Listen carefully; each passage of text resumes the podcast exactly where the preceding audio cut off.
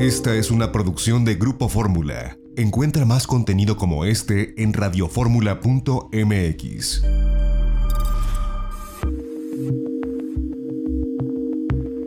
XEDF FM 104.1 MHz, donde tu opinión abre una conversación, transmitiendo con 120.000 watts de potencia desde la Torre Latinoamericana Piso 38 en la Ciudad de México. www.grupoformula.com.mx.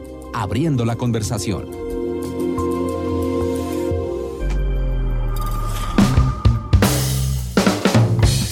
Seguimos en itinerario turístico a través de la segunda cadena nacional de Grupo Radio Fórmula en este sábado. Los clubes deportivos sin lugar a dudas son lugares donde empezaremos a salir ahora que los semáforos vayan transitando del naranja con destino al verde. Esperemos que ya no regresemos al rojo.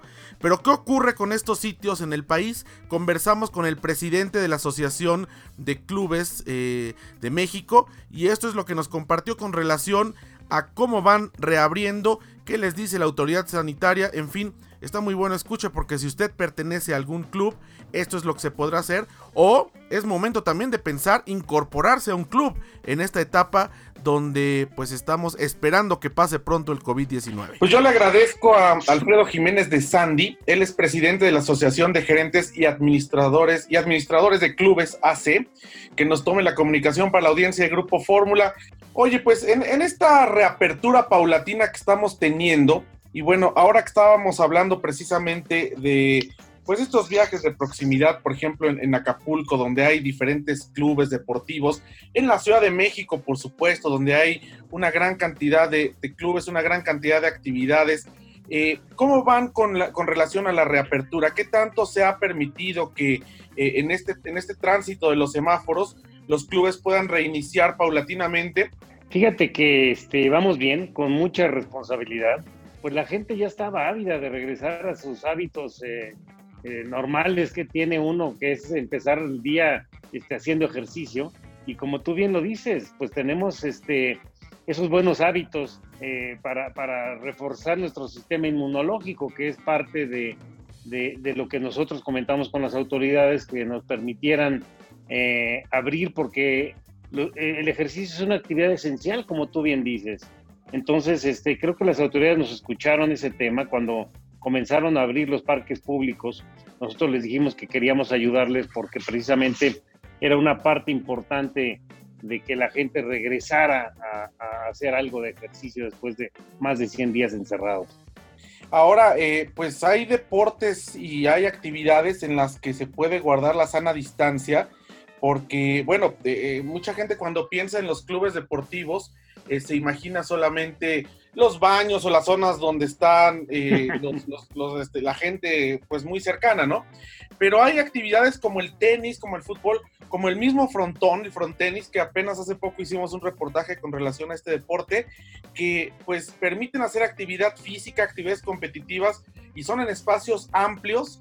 Este, yo creo que fue parte precisamente de, eh, platicar con la autoridad eh, el tema que nosotros, a diferencia de los gimnasios, salones de spinning, salones de usos múltiples donde hacen otro tipo de ejercicios, nosotros los clubes deportivos contamos con espacios abiertos grandes.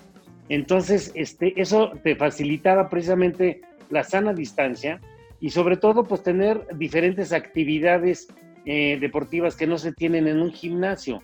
Estamos hablando de tenis, canchas de tenis donde pueden jugar y lo estamos haciendo y parte de los lineamientos que nos dieron las autoridades fue iniciar en semáforo naranja, primero con un aforo del 30% y después con, con protocolos específicos de seguridad que le llamamos nosotros de bioseguridad, que ahora te platico un poco de ese tema, pero este, con protocolos donde se jugaran singles nada más.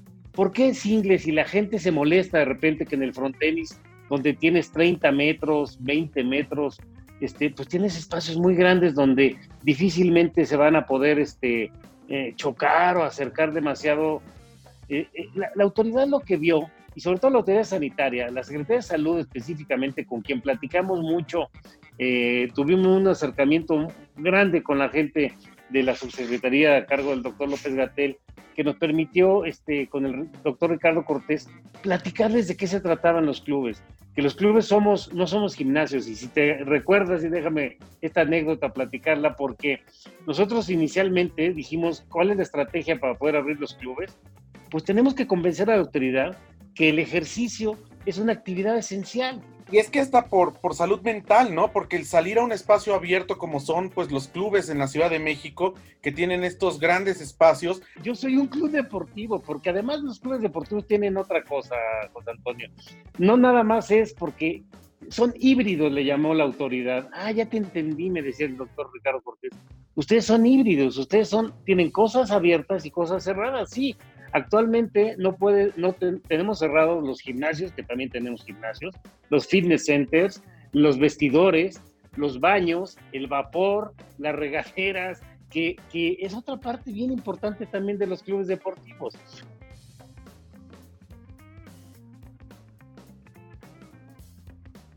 Me, preguntaron en una entrevista, ¿cómo puedes definir un gimnasio y un club? Dije, es muy fácil. Un gimnasio es algo muy individual, muy personal, muy de meta. Yo voy todos los días y ahora voy a hacer bíceps, mañana voy a hacer pierna, pasado, y, te vas. Y los clubes no.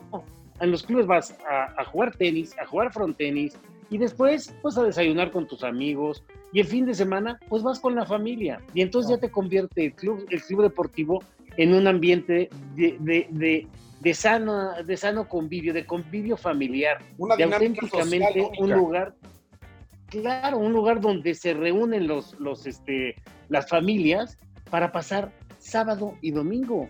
Hay gente, nosotros abrimos el Club Mundet, por ejemplo, yo soy también gerente general, mi querido José Antonio, bienvenido cuando quieras, y, y, este, abrimos de martes a domingo, entonces decimos que los lunes hay gente que no se baña porque está cerrado el club, y así es, o sea, es verdaderamente cierto, la gente tiene sus hábitos de levantarse temprano, ir a correr, ir a jugar frontenis, bañarse, ir a desayunar, irse a trabajar. Y eso poco a poco estamos regresando a, esto. No, y es que si hablamos, por ejemplo, el, caso del Club Mundet que tú, donde tú eres gerente, pues es uno de los clubes que tiene unas áreas verdes espectaculares para que la gente pueda ir incluso a caminar.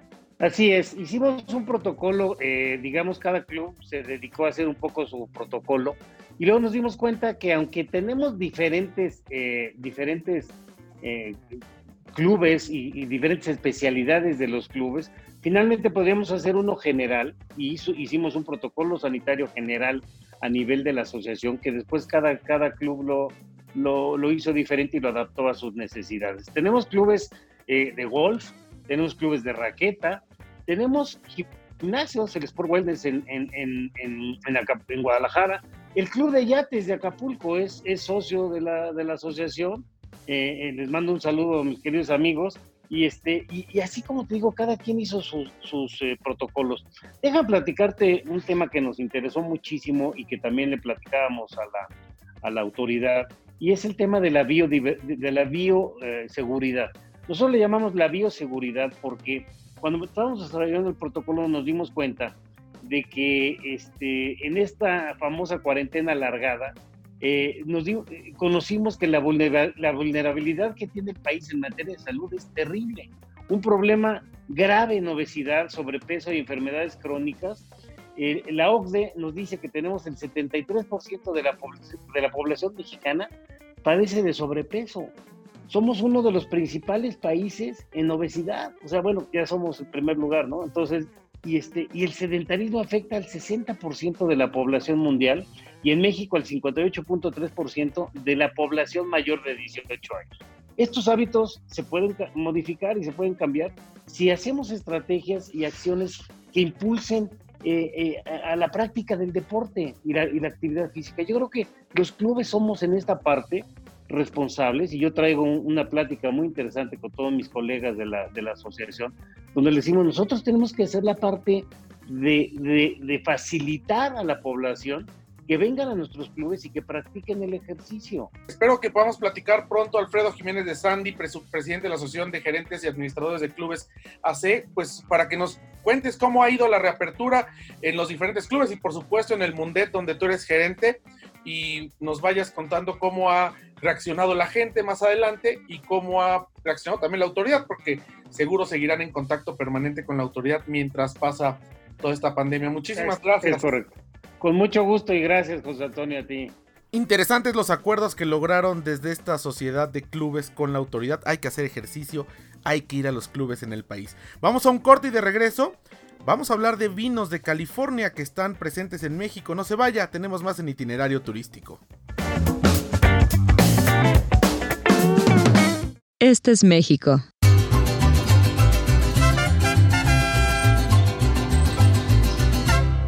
Este es el Caribe.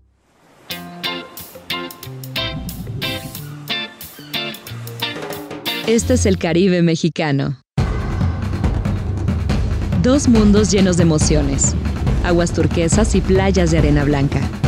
Una cultura maya viva, cenotes impresionantes, islas exóticas, imponentes ríos y cavernas subterráneas, hermosas lagunas, selvas tropicales, coloridos arrecifes, pueblos pintorescos y majestuosos sitios arqueológicos el lugar que tiene lo mejor de México y lo mejor del Caribe, en donde dos mundos se funden en una sola alma, sincronizados en un mismo ritmo con escenarios vibrantes. Imagínate buceando en un museo subacuático de arte, aprendiendo sobre los antiguos rituales mayas en un cenote, saboreando exquisitas fusiones gastronómicas en lugares únicos e inesperados, descubriendo increíbles ríos subterráneos, o explorando vestigios mayas escondidos en la jungla. En el Caribe mexicano vivirás experiencias únicas. Recibirás una cálida bienvenida. Reconectarás contigo mismo a través de ceremonias místicas de purificación. Descubrirás diferentes tonalidades de azules mientras navegas en kayak en una laguna.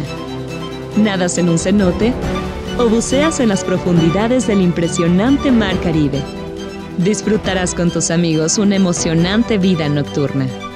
Sentirás la vibra mexicana en nuestros encantadores pueblos mágicos. Y hasta podrás interactuar con innumerables especies de la fascinante vida silvestre. Así que relájate y prepárate para sorprenderte. Esto solo puede suceder aquí. Este es México. Este es el Caribe.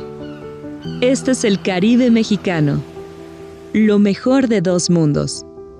Esta fue una producción de Grupo Fórmula. Encuentra más contenido como este en radioformula.mx.